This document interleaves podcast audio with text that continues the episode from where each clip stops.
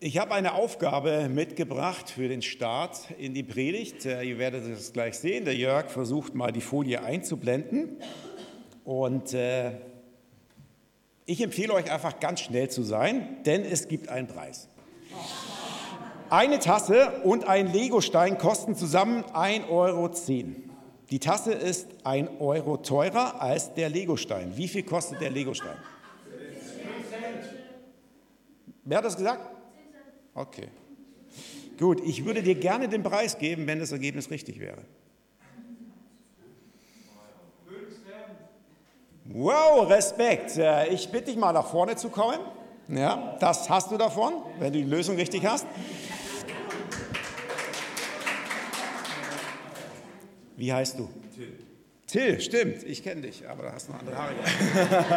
Jetzt Till. Ähm, der Applaus war verhalten. Weißt du warum? Hast du eine Ahnung? Was denkst du? Ähm, weil sie es mir nicht gegönnt haben. okay, wir machen es mal so. Jörg, blend doch einfach mal ein, äh, die erste Lösung, die man so ad hoc hat, ja, war so, geht das?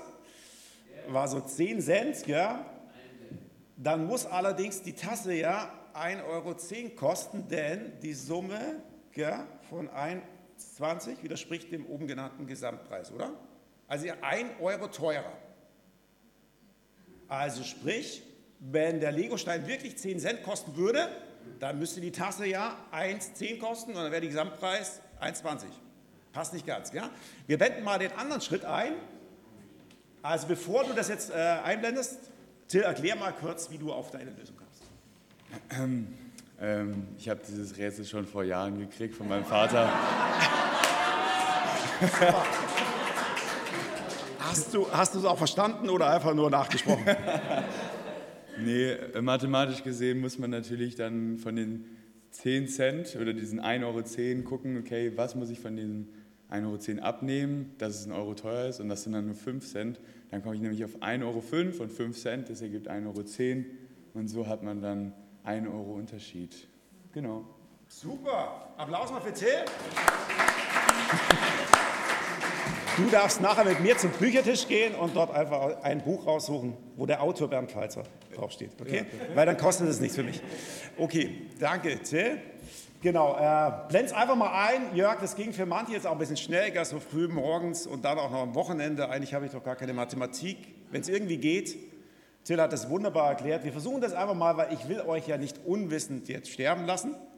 Würde ganz gerne das euch noch weitergeben. Es ist die dritte Folie, Jörg. Ah, noch eins weiter, noch eins weiter. Jetzt, jetzt wenn du nochmal drückst, müsste es kommen. Ja, die Technik. Okay, wir lassen es mal. Also, die Aufgabe bestand darin, eine Tasse und ein Legostein kosten zusammen 1,10 Euro. Die Tasse ist 1 Euro teurer als ein Legostein. Wie viel kostet der Legostein? Also muss ich ja mathematisch erstmal 1,10 Euro minus 1 Euro rechnen, weil das ist ja der, die Gap dann bleiben 10 Cent übrig und dann muss ich das zu gleichen Teilen aufteilen auf die zwei Objekte. Das sind jeweils 5 Cent. Das wäre jetzt wunderbar auf der Folie gewesen, aber ich glaube, ihr könnt mir folgen, weil ihr Mathematik bestimmt besser wart als ich. Also vielen Dank, äh, Till, dass du uns eingeführt hast. Und normalerweise ist es dann so, dass beide Gehirnhälften jetzt aktiv sind und ihr es schafft, mir eine Stunde lang bei der Predigt zuzuhören. Keine Angst, es wird nicht so lang. Also was fällt auf bei dieser Aufgabe? Wir sind relativ schnell bei einem Denkfehler. Und warum ist das so? Ich glaube zum einen, weil ich Druck aufgebaut habe. Ich habe gesagt, wer ist am schnellsten und es gibt einen Preis. Und jetzt ist es gerade in Deutschland so, aber nicht nur da, da sind wir ungemein getrimmt, schnell zu sein, der Beste zu sein. Das nennt man Leistungsgesellschaft. Und zum anderen glaube ich, äh, liegt es daran, dass diese Aufgabe uns ermutigt, einen zweiten, tieferen Blick zu wagen. Ja, jetzt habt ihr es noch schwarz auf weiß. Vielen Dank, Applaus für Jörg. Ja. Jetzt wagt ihr einfach mal diesen zweiten, tieferen Blick, dann erkennt ihr das, aber ich glaube, ihr habt es vorhin auch schon verstanden. Die Aufgabe ist ein super Beispiel, wie unser Gehirn funktioniert.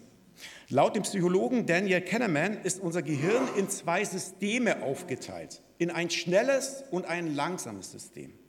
Das schnelle System und wirklich ohne Bewertung, wir brauchen beides, bewegt sich eher in der Oberfläche und schießt schnell Ergebnisse heraus.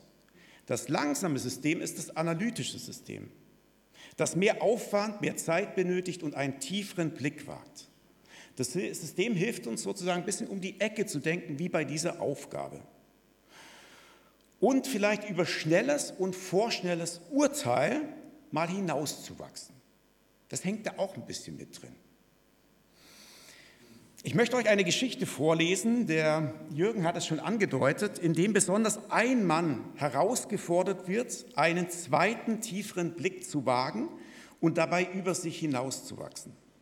Ich lese aus der Basisbibel, aus Johannes 1, die Verse 43 bis 51 und wer eine Bibel dabei hat, analog oder digital, der kann gerne aufschlagen meine Erfahrung ist, dass man ein bisschen besser dann irgendwie auch dem Inhalt der Predigt folgen kann, weil ich werde viel in der Predigt zu diesem Text sagen. Ich lese aus Johannes 1 die Verse 43 bis 51.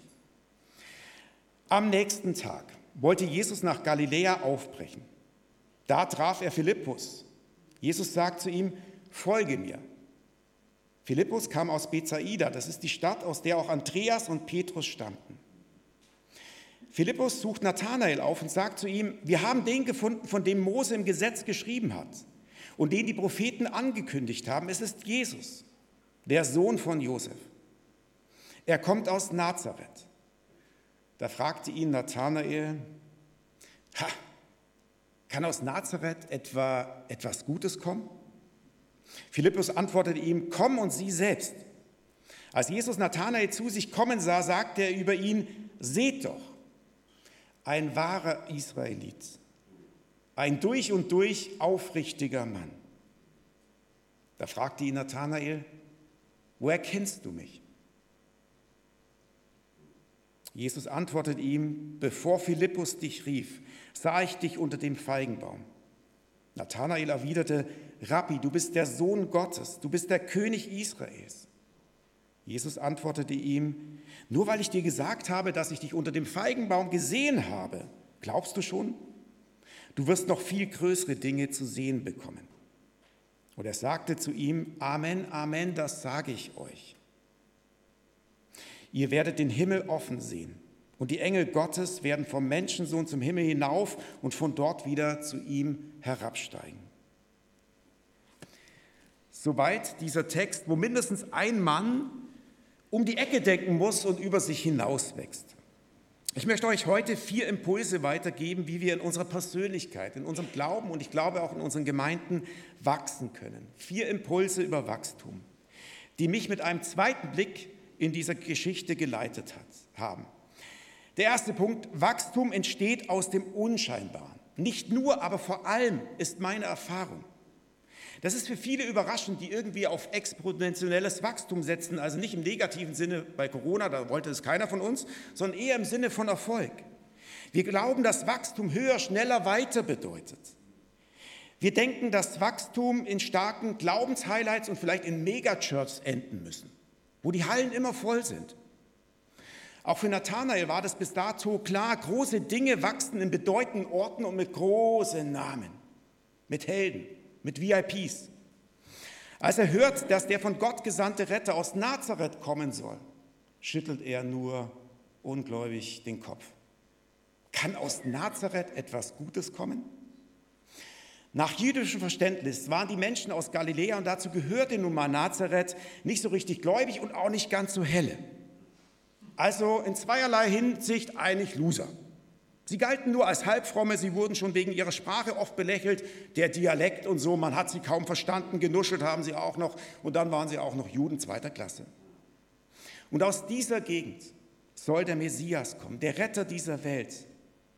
Ausgerechnet aus diesem unbekannten, verrufenen Nest. Er hat seine berechtigten Zweifel, der gute Nathanael. Schließlich ist nirgends, ihr könnt selber nachlesen, in der damaligen Bibel, also dem Alten Testament, davon die Rede, dass der Sohn Gottes aus Nazareth kommen sollte. Oh.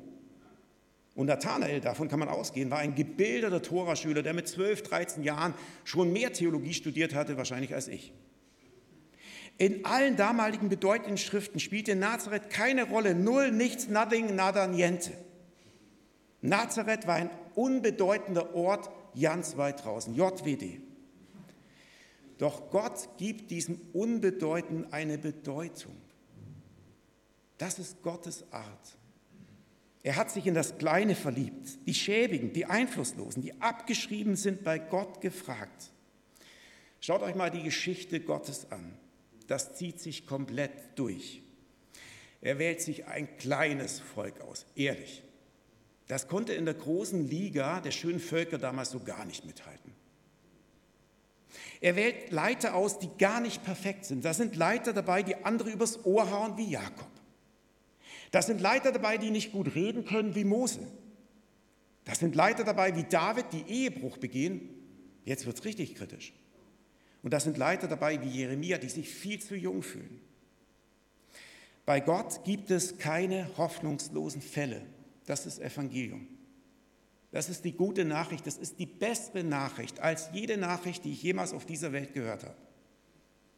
Bei Gott gibt es keine hoffnungslosen Fälle. Er setzt bei Wachstum besonders auf das Unscheinbare, auf das Bruchstückhafte. Das muss Nathanael erst noch lernen und ich habe das Gefühl, er ist nicht der Einzige, der damit herausgefordert ist. Auch heute gibt es nicht wenige Christen, die auf High Performance und Klemmer setzen und so lange durch Gemeinden pilgern, bis sie die halt finden.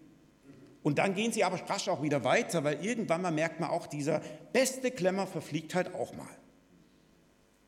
In Gottes Reich gelten ganz eigene Maßstäbe. Es geht Gott um, äh, nicht um Erfolg, um äußeren Schein, sondern um Frucht, um innere Stärke. Wisst ihr was? Erfolg ist easy. Erfolg kann man nämlich machen, kann man produzieren. Und seit der Industrialisierung vor ungefähr 250 Jahren denken wir, dass Menschen Maschinen wären. Deswegen produzieren wir. Und deswegen enden immer mehr Menschen im Burnout, weil wir halt doch keine Maschinen sind. Erfolg machen ist einfach, Frucht nicht. Es bringt zu gar nichts. Wenn ich an einer Pflanze ziehe und sie damit irgendwie schneller zum Wachstum bringen möchte. Wir wissen alle, das Gegenteil passiert. Wachstum braucht Zeit. Frucht braucht Zeit. Die wesentlichen Dinge ist meine Erfahrung. Dazu gehören für mich Wachstum im Glauben und in der Gemeinde. Das kann ich nicht machen sondern nur empfangen. Gott schenkt es mir. Aber ich kann mich empfänglich machen zur rechten Zeit für das, was Gott mir schenken will. Wachstum bleibt irgendwie unverfügbar und damit wackeln viele Menschen in der Leistungsgesellschaft. Aber ich kann mich um günstige Faktoren bemühen. Deshalb zweitens, Wachstum entsteht aus der Jesusbegegnung. Die Gruppe um Jesus, sozusagen der erste Jugendkreis, könnte man sagen, wächst, indem Menschen ihre Bekannten finden und diese zu Jesus führen. Das läuft fast ab wie bei einer Kettenreaktion. Ich möchte es einfach mal aufzeigen mit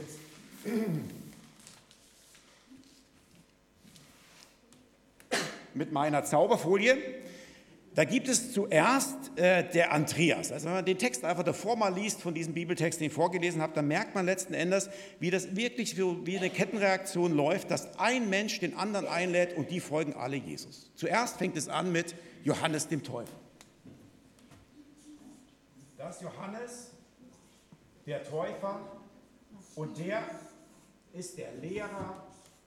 Ja, man glaubt es nicht, in der Schule kann man was lernen ist der Lehrer von Andreas. Andreas wiederum kann das Gute, was er von Johannes bekommen hat, nicht für sich behalten, gibt es weiter in seiner Familie, im System Familie, an seinen Bruder Petrus. Andreas und Petrus wiederum sind beide so angefixt, dass sie sagen, okay, wir behalten das nicht für uns in unserer Familie, sondern wir geben das weiter in unseren Ort, in unser Dorf, in unsere Stadt und sagen Philippus davon, dass Jesus gekommen ist.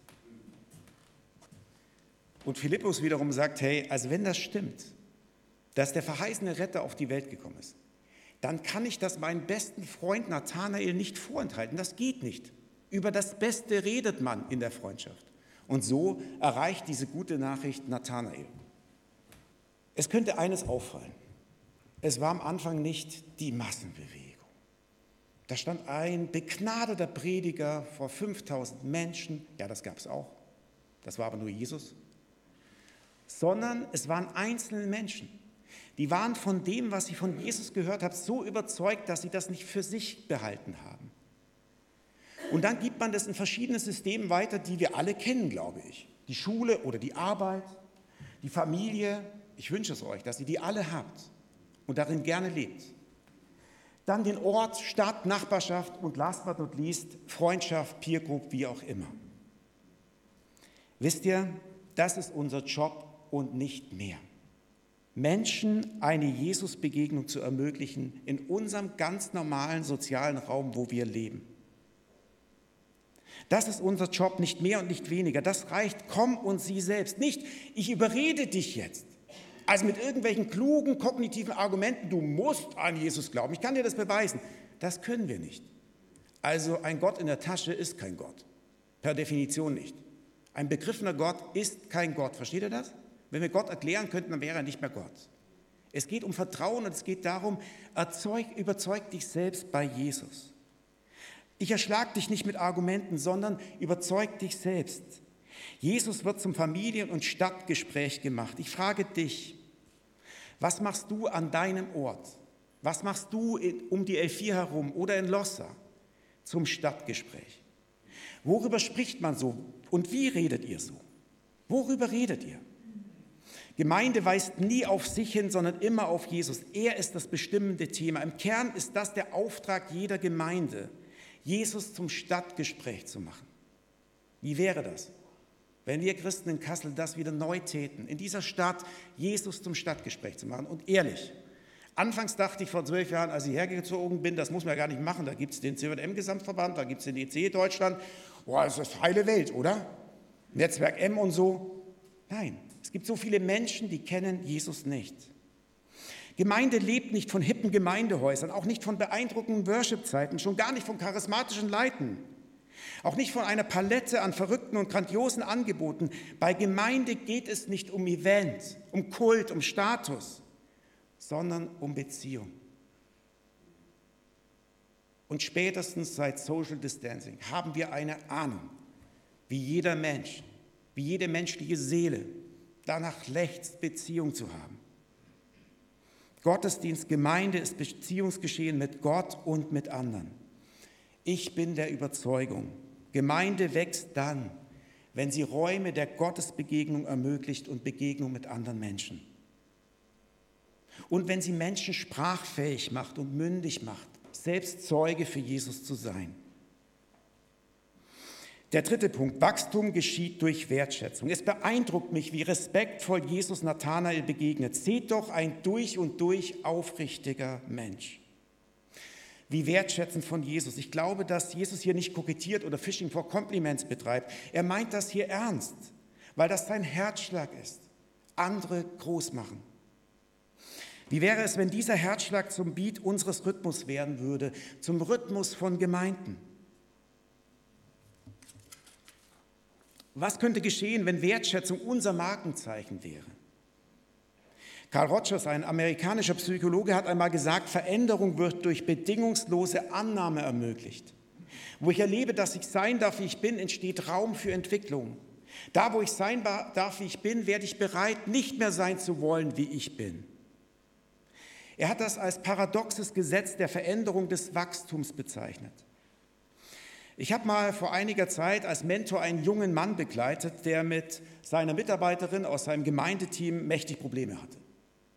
Er hatte verständlicherweise den Wunsch, irgendwie das Verhältnis zu ihr wieder zu verbessern oder irgendwie auch seinen Job aufzugeben. Er einfach gesagt hat, es ist viel zu viel Stress immer, wenn es um unsere Beziehung geht. Und ich habe ihm vorgeschlagen, ein Experiment durchzuführen, indem er zwei Dinge macht. Erstens, bete, aber bete anders. Bete nicht mehr um Veränderung dieser Person, sondern danke Gott für die Dinge, die du an dieser Person schätzt. Und falls dir das schwerfällt, wovon ich ausgehe, nimm dir Zeit. Und der zweite Punkt, begegne dieser Person ab sofort mit Wertschätzung. Was war das Ergebnis? Nach einem Vierteljahr hatte sich das Verhältnis zwischen den beiden sichtlich verändert. So sehr, dass sie plötzlich über ihre Schwierigkeiten offen reden konnten und dass sie gut wieder miteinander matchten und miteinander in diesem Gemeindeteam arbeiten konnten. Die Mitarbeiterin konnte sich plötzlich auch öffnen, auch für die Probleme, die sie vielleicht auch mit dieser Leitungsperson hatte. Wieso? Ich glaube einerseits, weil Gott Dinge durch Gebet gerne verändern kann und will. Außer Frage. Das ist so die transzendente Ebene. Und dann gibt es aber so eine immanente Ebene, die steckt in uns drin. Andererseits glaube ich, weil diese Mitarbeiterin gemerkt hat, dass sich die Einstellung, die Vorwürfe des jungen Mannes verändert hat. Bei ihm konnte nun die Mitarbeiterin sein, wie sie ist. Sie musste sich nicht mehr verstellen, ihre ungenügenden Charakterzüge vielleicht verstecken. Dadurch ist Raum zur Veränderung, zum Wachstum entstanden. Es ist kein Zufall, dass sich Nathanael hier öffnet, vom Gegner zum großen Befürworter Jesu wird. Natürlich hat Jesus alle Möglichkeiten als Sohn Gottes, sich einen Zugang zu Menschen zu erschließen. Doch Jesus tut das nie gewaltsam. Jesus möchte Zugang zu Menschen durch Wertschätzung, durch Achtung, durch Liebe. Dadurch werden Menschen bereit, sich zu öffnen und ihre Persönlichkeit zu entwickeln. Sie spüren in dieser Kultur der bedingungslosen Annahme, darf ich sein, wie ich bin. Und deshalb kann ich mich zu dem frei entwickeln, was ich noch werden kann. Merkt ihr was? Das ist ein großer Unterschied. Wohlgemerkt, als dreifacher Vater habe ich die Erfahrung gemacht, auch eine ganz gute Empfehlung für jede Erziehung. Wenn ich dem Gegenüber erstmal vermittle, du bist gut, wie du bist, dann wird er ganz anders, frei, bereit werden, sich zu entwickeln zu dem, was er noch werden kann, als wenn das unter Druck geschieht. Nun sind wir Stellvertreter anstelle von Jesus und dürfen uns fragen lassen, welche Signale senden wir eigentlich? Was vermitteln wir, was unsere Gemeinden? Eine Kultur der Wertschätzung? Oder eine Kultur der Anpassung oder eine Kultur der Nichtbeachtung. Man hat eigentlich gar keine Zeit. Wir tun so, als ob wir beziehungsorientierte Gemeinden sind, aber nach dem Gottesdienst sind alle weg und die Leiter, die haben gar keine Zeit für tiefe Gespräche.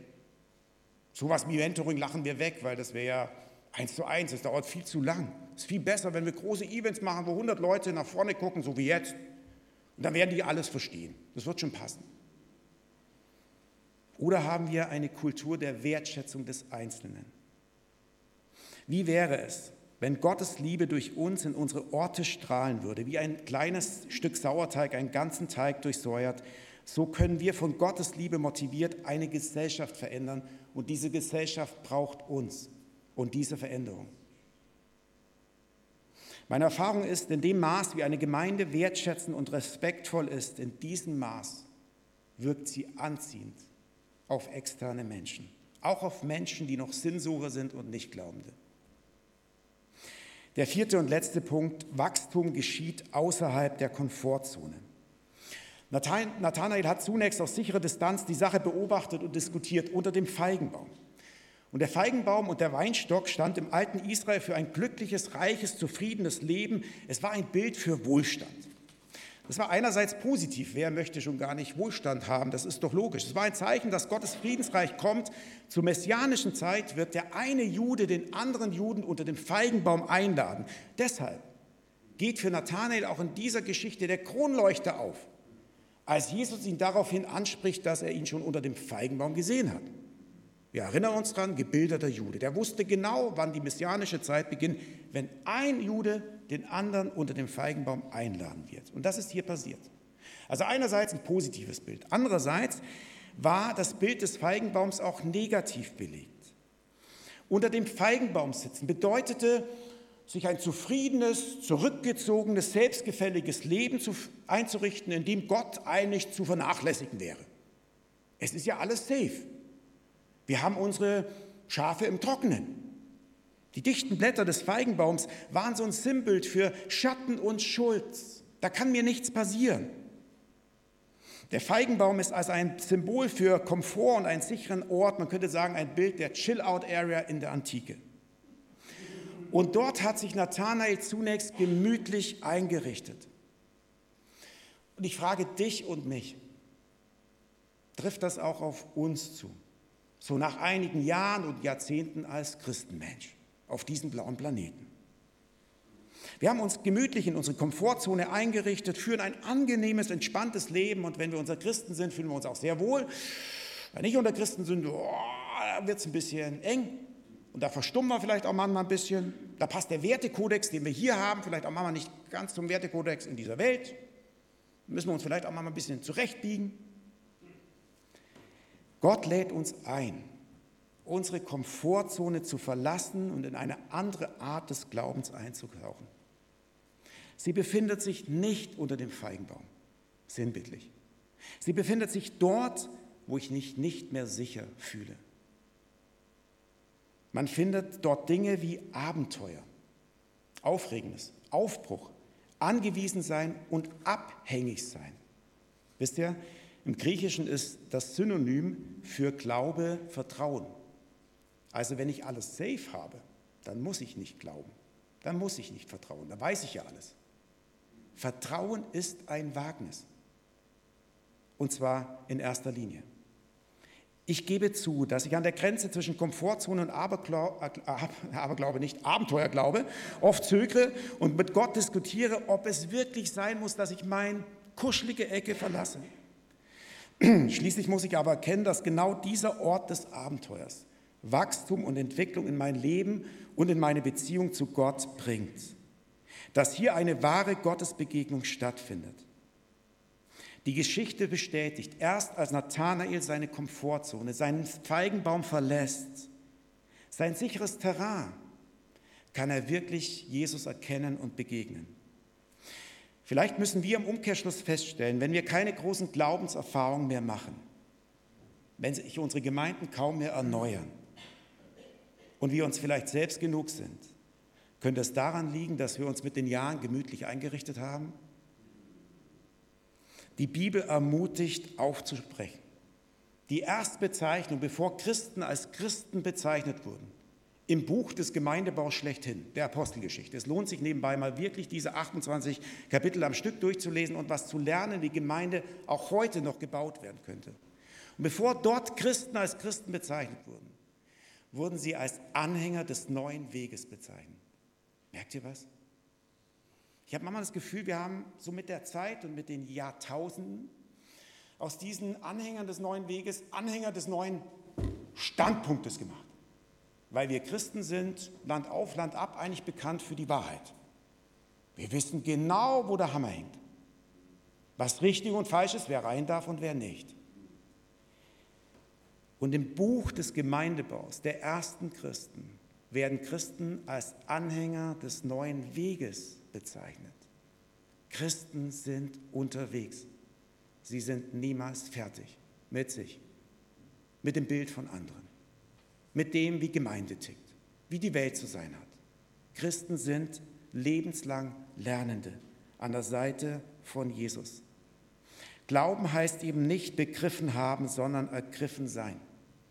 Es geht nicht darum, dass ich eine Theorie für richtig halte, sondern ein Wagnis eingehe. Ich bin nie treuer Gott und mir selbst gegenüber, als wenn ich mich auf diese aufregende Reise einlasse, deren Verlauf ich noch nicht genau weiß, aber das Ende kenne. Ich frage euch zum Schluss, was sind eure Feigenbäume? Wo habt ihr euch persönlich in euren Beziehungen, in eurer Arbeit, im Studium, in der Schule, in der Gemeinde, in Jugendarbeit, gemütlich eingerichtet in eurer Komfortzone? Und wo wäre es dran, aufzubrechen? Wohin? Ich gebe euch zum Schluss einen Moment der Stille, um darüber nachzudenken. Und wenn ihr nicht viel mitnimmt von dieser Predigt, dann ist dieser eine Gedanke. Wohin wollt ihr aufbrechen? Eine kurze Zeit der Stille.